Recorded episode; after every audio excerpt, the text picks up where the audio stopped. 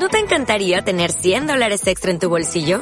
Haz que un experto bilingüe de TurboTax declare tus impuestos para el 31 de marzo y obtén 100 dólares de vuelta al instante. Porque no importa cuáles hayan sido tus logros del año pasado, TurboTax hace que cuenten.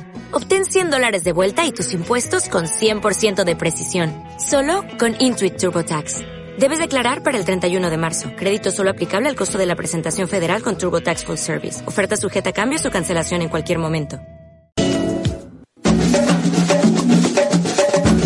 Creencias religiosas. Un espacio de conversación sobre las religiones y un lugar de reflexión sobre la convivencia.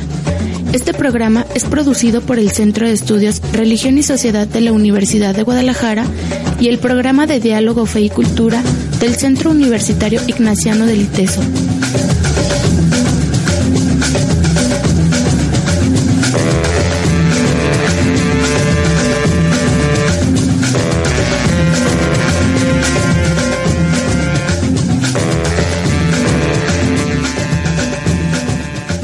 Y buenas tardes a todos que están aquí escuchándonos de nuevo en Creencias Religiosas. Estamos en vivo y en directo desde Guadalajara, Jalisco, en dos lugares a la vez, simultáneamente. Y no sé por qué está riendo Darío. es decir, buenas tardes, Paulina, ¿cómo estás? Hola, Darío y Silvano, Alesa. oh, por Dios, perdón. Es que ustedes no saben, pero estamos aquí en la hora del té. Nos falta el sombrerero oh my- loco, oh my pero... Pero está bien. Alesa, ¿cómo estás? Buenas tardes. Aquí disfrutando de café y galletitas. Ah, delicioso. Tratando de vernos entre los ojos de Rezu que nos decía que interrumpimos mucho. Eh, Pues, Re- Rezu, ven aquí, acompáñanos. Y así es que nos nos pones orden y nos platicas un poco. Tenemos a Ricardo Robles en los controles. Saludos, Ricardo, que nos hace todos los paros posibles. Y tenemos un invitado a distancia también. Sí, tenemos eh, el día de hoy al profesor Heriberto Vega del ITESO, también es investigador en, para, en asuntos migratorios, ya ha estado como invitado en otras ocasiones, pero además de ser experto en asuntos de migración, también es experto en el tema de la reforma. Entonces, hoy lo vamos a entrevistar vía telefónica, él está en el ITESO porque al rato entra a dar clases. Y pues aquí lo tenemos invitado. Gracias Heriberto por, por atender la llamada. No, pues mucho gusto para servirles y esperemos que sea algo interesante. Muy bien, y también nosotros. Y bueno, la reforma, la reforma eh, llamada reforma protestante, eh, esta cuestión que inició Lutero hace unos siglos atrás y que, que al día de hoy, bueno, parece que ya es más o menos el diálogo interreligioso, pero en su momento, bueno, causó ámpulas y todavía hay algunos sectores de ambas partes que dicen, no, esto no se puede. ¿Qué onda con Lutero? ¿Qué nos puedes contar a grandes rasgos, este, entrando en detalle?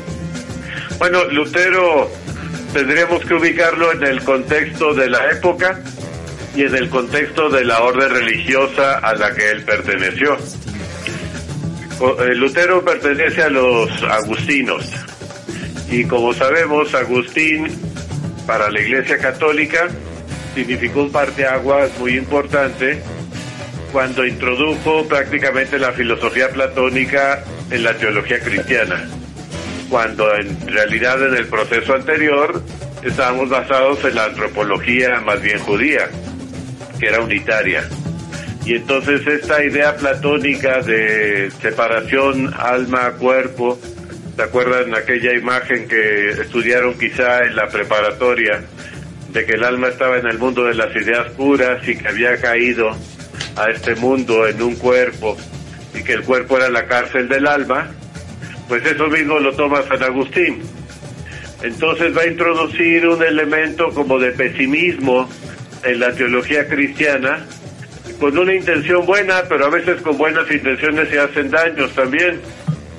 Y eso fue que por querer resaltar la gracia, asentó demasiado el pecado. Entonces se introdujo esta idea de pesimismo que ahora nos ha llegado a nosotros y que parece que para ser cristiano lo primero es que reconozcas tus pecados. Cuando originalmente será cristiano porque se reconocía a alguien querido por Dios y aceptado por una comunidad. Eh, En ese contexto surge la orden de San Agustín y ahí está metido Lutero. Ahora, el contexto de la época es el Renacimiento. Eh, pensemos en un hombre renacentista como lo fue el conquistador Hernán Cortés. Es un hombre que tiene un horizonte amplio, no se deja llevar por los límites que estaban establecidos, digamos, por la sociedad medieval. Estos se están rompiendo con esos esquemas. Y Lutero también se va a mover en ese sentido, valorando mucho la experiencia personal. Pero eh, va a tener una dificultad muy grande, y es que Lutero, quizá por el agustinismo, por eso digo que hay que entenderlo, consideraba que se iba a condenar. Entonces él vivía con un cierto temor, ¿no? De que se iba a ir a la condenación eh, total. En parte por eso decide hacerse monje y no pudo librarse de eso en buena parte de su vida.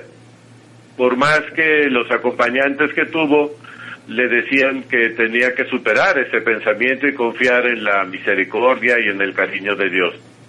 Entonces, esa es la figura de Lutero. Por lo tanto, él va a hacer un descubrimiento que le va a parecer fundamental. Cuando en el texto de Pablo dice que es la fe la única que salva. Y en ese sentido, entonces, en parte deja por tierra todo lo que serían los propios méritos del ser humano y asume y confía en que es solo Dios el que salva. Y eso va a cambiar gran parte de su percepción, digamos, cristiana, y por eso va a entrar en colisión directa con todo el movimiento de las indulgencias, que estaba en esa época con mucho auge. Sabemos que es una época también de mucha decadencia en la vida de la iglesia, y el cuestionamiento de él en ese sentido es frontal, ¿no? Es decir, las indulgencias era obtener dinero, a veces para pagar obispados que se compraban, o incluso para sostener las obras de construcciones del Vaticano. Más o menos ese sería el primer contexto sobre el que podríamos ubicar a Lutero. Sí, y que precisamente era eh, el Papa en turno, cuyo nombre se me acaba de ir. Se, Alejandro VI. ¿Quién, bro? Alejandro VI. Alejandro VI de Medici. Ah, el Papa Borgia. No, ya no se me olvidar. Bueno, con su hija Lucrecia, la famosa. Bueno, bueno, este, aparte de, aparte de Lucrecia, bueno, el Papa Alejandro VI de pronto quiere reformar la Basílica de San Pedro, que es la que actualmente conocemos. Este, antes eh, era el Vaticano más pequeño.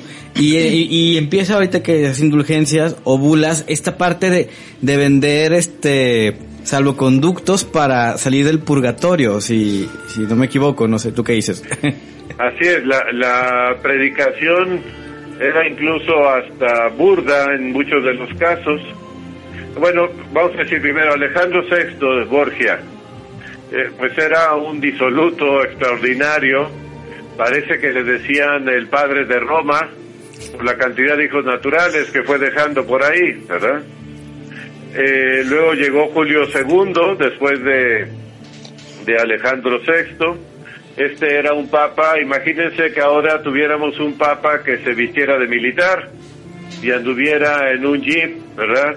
No, no en el papa móvil, sino en un jeep militar, ¿no? En el caso de Julio II, él llegaba con casco y coraza, ¿verdad? De hacer conquistas. Entonces, esta era la figura del papado, estaba en decadencia tal cual. Y luego, como decía, los obispados se compraban es decir, el que tenía dinero podía comprar el arzobispado, vamos a decir, de Guadalajara, pero al mismo tiempo compraba el de León y al mismo tiempo el de San Juan de los Lagos. Eso ya no pasa. No, ya no pasa. Claro, algunos eran más caros porque daban más este, dividendos, ¿verdad? Eh, las indulgencias entonces era como si uno pudiera comprarle a Dios un pedazo de cielo, ¿verdad? Como si estuviera en venta y entonces aproveche la preventa o lo que fuera. Eh, cosa muy distinta de lo que es la gracia, que por su nombre mismo lo dice, es gratuito. Había predicadores que decían que así como caía una moneda en la alcancía, salía un alma ¿no? del purgatorio, de la condenación, cosa que se volvía totalmente burda y con toda razón la crítica de Lutero.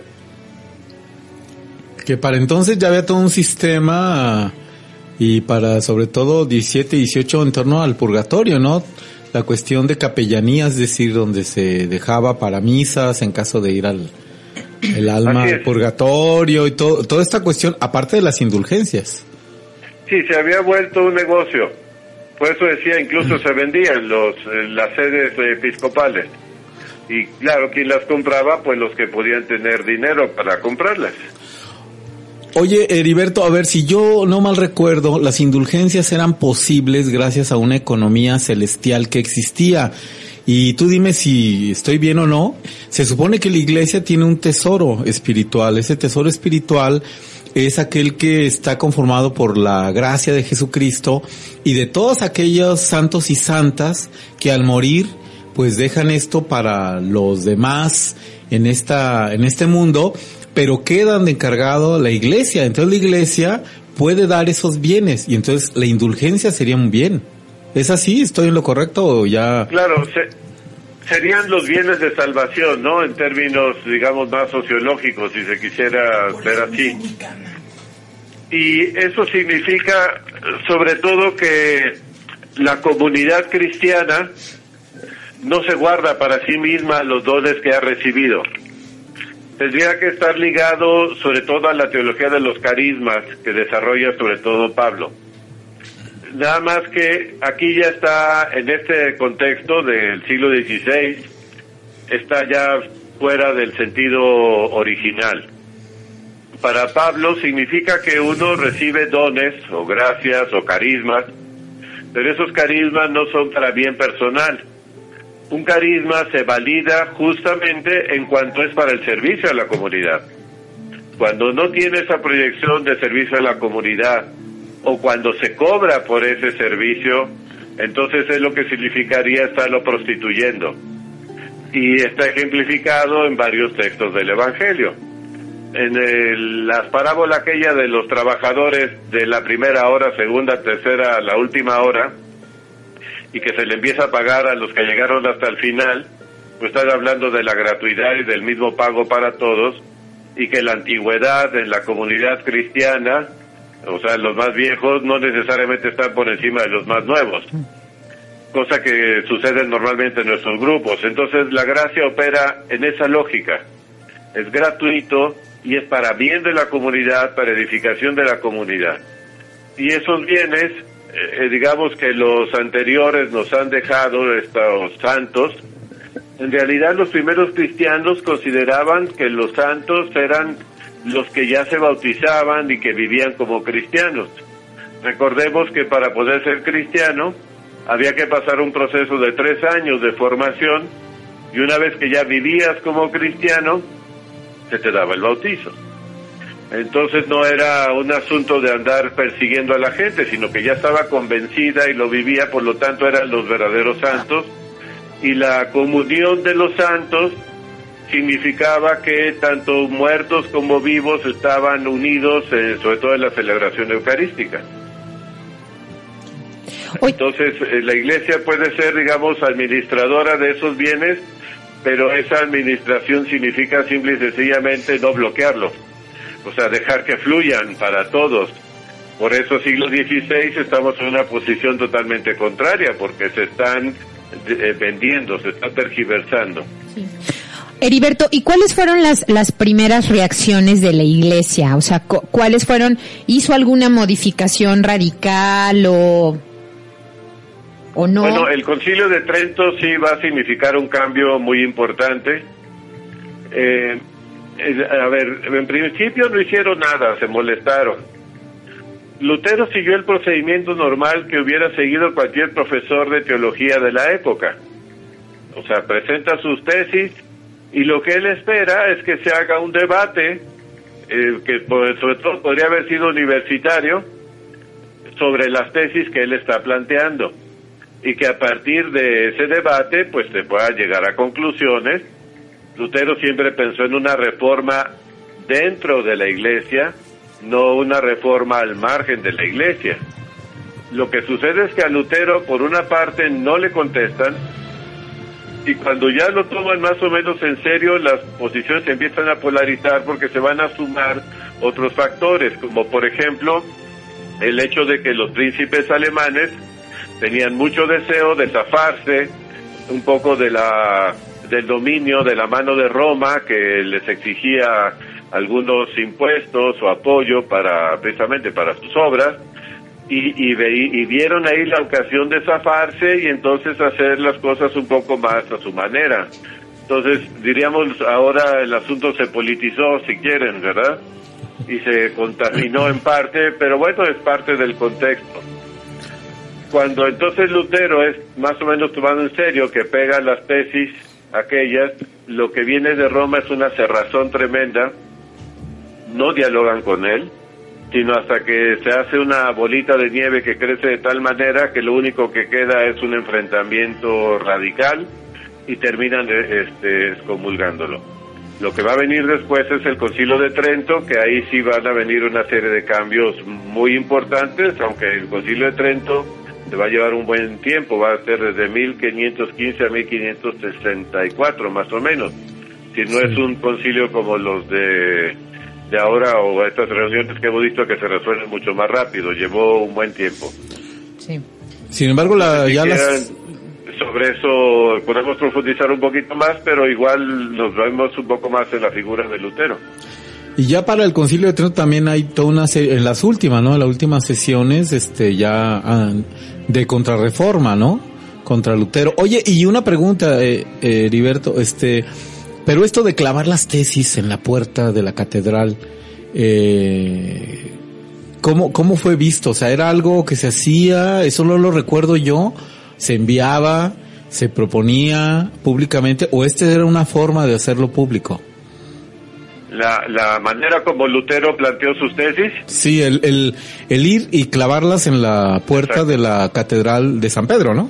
Parece que era una forma, hasta, donde yo he estado revisando, tradicional de convocar a un debate, como quizá parecido a las a nuestras carteles de convocatoria o lanzar el guante, si quieres, ¿verdad? En términos más medievales, ¿verdad? O sea, si hubieran atendido a Lutero, o, claro, ese lo hubiera nunca existe, pero lo que se esperaba era que hubiera terminado eso en un debate en una universidad, si quieren en la Universidad de Guadalajara o en el INTESO, y ahí hubiera quedado. En realidad, Roma manejó muy mal el asunto, pues claro, las personas que estaban al frente tampoco tenían la calidad humana ni la capacidad para poder resolverlo mejor. Después de la reforma, obviamente viene un movimiento de de autocuestionamiento hacia adentro. Hay un papa, el que sigue después de Julio II, que manda a hacer un análisis de qué es lo que está mal en la iglesia, como para poder pensar en, en atenderlo. Y la comisión que él eh, instruye, la conclusión a la que llega es que el principal mal que tiene la iglesia en esa época son los papas. De ahí que el concilio de Trento una de las primeras cosas que va a atender es reformar a los papas y reformar todo lo que es la formación eh, sacerdotal y por eso es que nosotros hablamos incluso de seminarios conciliares y que se refiere sobre todo al concilio de Trento. Es decir, el concilio de Trento es el que manda la formación de seminarios, de lugares especiales para formación de sacerdotes Ahí se reafirma el asunto del celibato por obediencia, o sea, el celibato disciplinar, y eh, parte de las formas que nosotros tenemos vinieron de Trento. Vaticano II lo que va a cambiar sobre todo es en la liturgia y en la percepción que van a tener, digamos, frente al mundo. Pero la estructura orgánica, básicamente, que tenemos ahora está basada en mucho con Trento.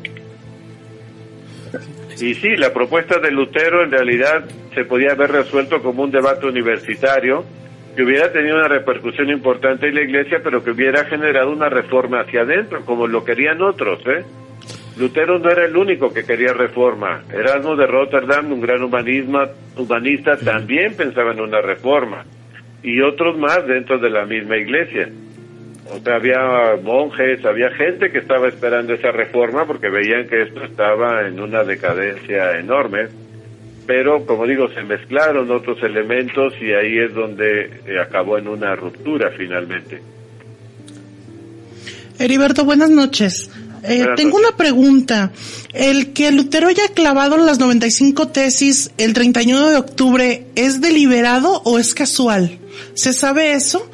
Digo, porque en, el mundo, digamos, simbólico, el 31 de octubre es una fecha pagana.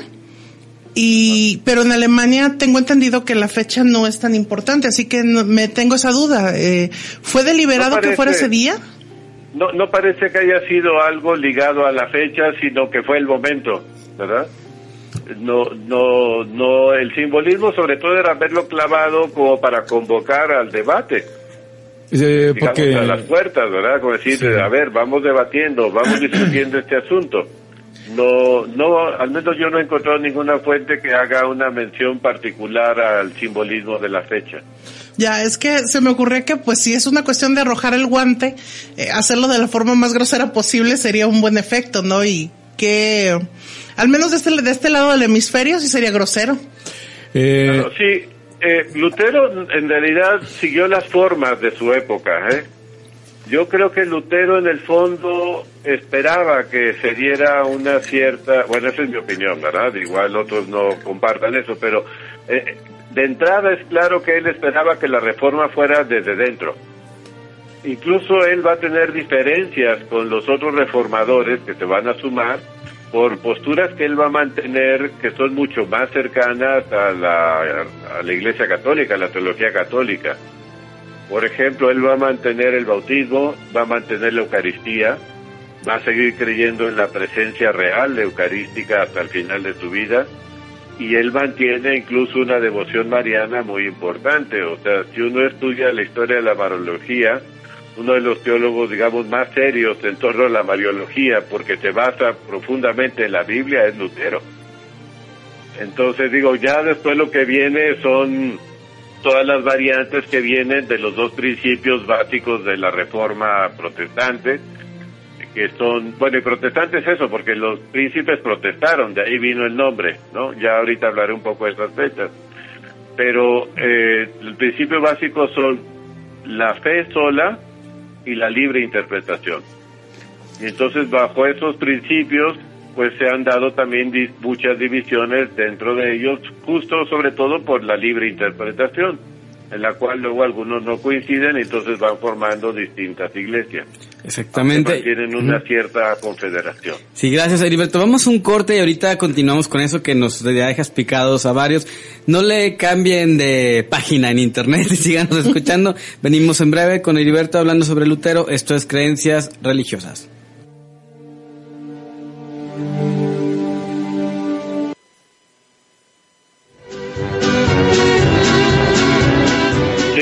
Está usted escuchando Creencias Religiosas.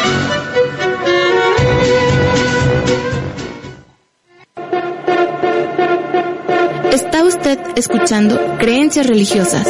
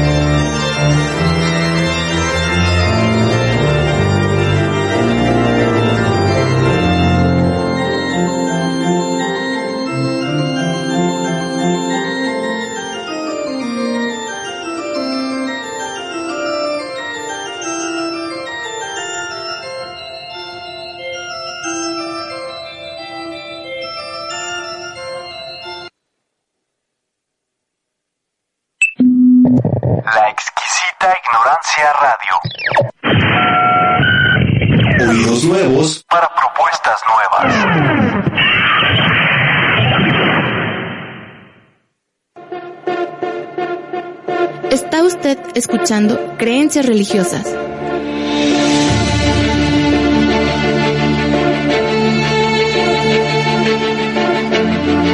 Y seguimos aquí en vivo, en directo y en enlace telefónico con